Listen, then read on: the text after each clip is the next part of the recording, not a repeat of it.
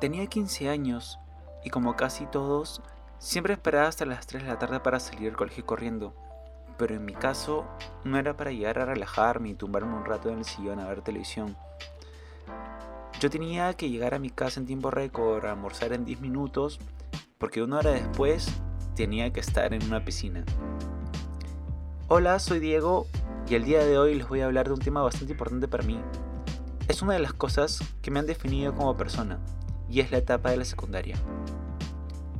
La rutina y los entrenamientos eran fuertes, se entrenaba más de 4 horas diarias, de lunes a sábado, y en ocasiones también tenía una sesión los domingos. Y si lo juntamos con las tareas del colegio, la verdad es una rutina bastante, bastante estresante. Siempre me sentaba lo más atrás que podía en el salón y debajo de mi cuaderno tenía un folder donde iba escribiendo las respuestas de las tareas en la misma clase conforme le explicaban. Cosa que cuando llegaba a mi casa ya tenía todo listo, o casi todo listo. Otras veces llegaba tarde al colegio, muchas veces he llegado 8 y media, 8 de la mañana. La verdad que mis papás eh, no eran muy puntuales con eso, con ese tema. Y el castigo por llegar tarde era perder la primera hora de clases, así que yo aprovechaba lo más que podía para avanzar un poco, ¿no? Y a veces también lo hacía en el mismo recreo. No era nada fácil y mucho menos a esa edad. Tenía que levantarme casi todos los días a las 5 de la mañana, entrenar hasta las 7, desayunar de camino al colegio, a las 4 regresar a entrenar hasta las 6 y luego tenía 15 minutos más para cambiarme y, volver a hacer gimnasia hasta las 7 de la noche. Parece una locura, ¿no? Si lo hiciera ahora creo que no podría ni con la primera hora. Pero saben, yo creo que valió totalmente la pena. Logré ponerme un uniforme Perú a los 15 años y competí representando a mi país muchas veces. Fueron muy buenos años. No solo me sentí orgulloso de pertenecer a la selección, sino que encontré un grupo de amigos que casi se convirtió en mi familia. Dicen que la natación es un deporte individual, pero en mi opinión no pueden estar más equivocados tu equipo y tus amigos de verdad llegan a convertirse en tus hermanos. Yo era un nadador de distancias largas, nadaba 1500 metros en piscina y 5 o 10 kilómetros en el mar. Eran pruebas súper agotadoras. Pero lo que más recuerdo de eso no es el cansancio. Siempre cuando yo nadaba estaban mis amigos en la tribuna, levantando las toallas, sacudiéndolas con la mano y gritándome. Caminaban todo el largo de la piscina, me acuerdo, ida y vuelta, siempre acompañándome. Y es que yo nunca me sentí solo en una prueba. Y cuando sientes todo ese calor humano, por un momento te olvidas del dolor, del cansancio que estás sintiendo y eres invencible. Todos los años nos íbamos de campamento, todo el club, Éramos más de 50 chicos, me acuerdo. Y si contamos a los papás y los hermanos de cada familia, tal vez llegábamos a las 200 personas. Íbamos a la playa a entrenar, en la arena, en el mar, a jugar, armábamos equipos, me acuerdo, varios equipos y todo el día estaba lleno de actividades. Y por las noches también armábamos una fogata, hacíamos una parrilla o nos quedábamos conversando con música, hasta en la madrugada, todos juntos.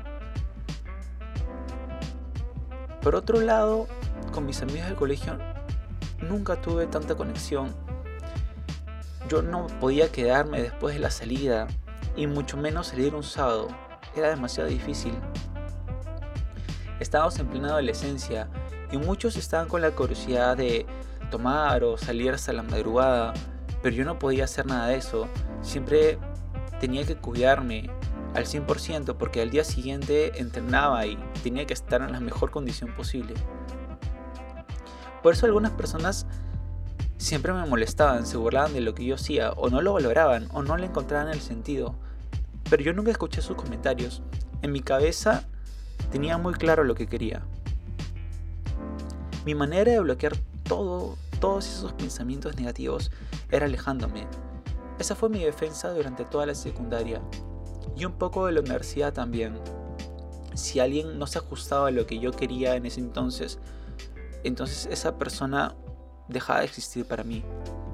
Me fue bien comportándome así, creo yo, pero ahora es una de las cosas que más me pesan y es en el momento de hacer nuevas amistades.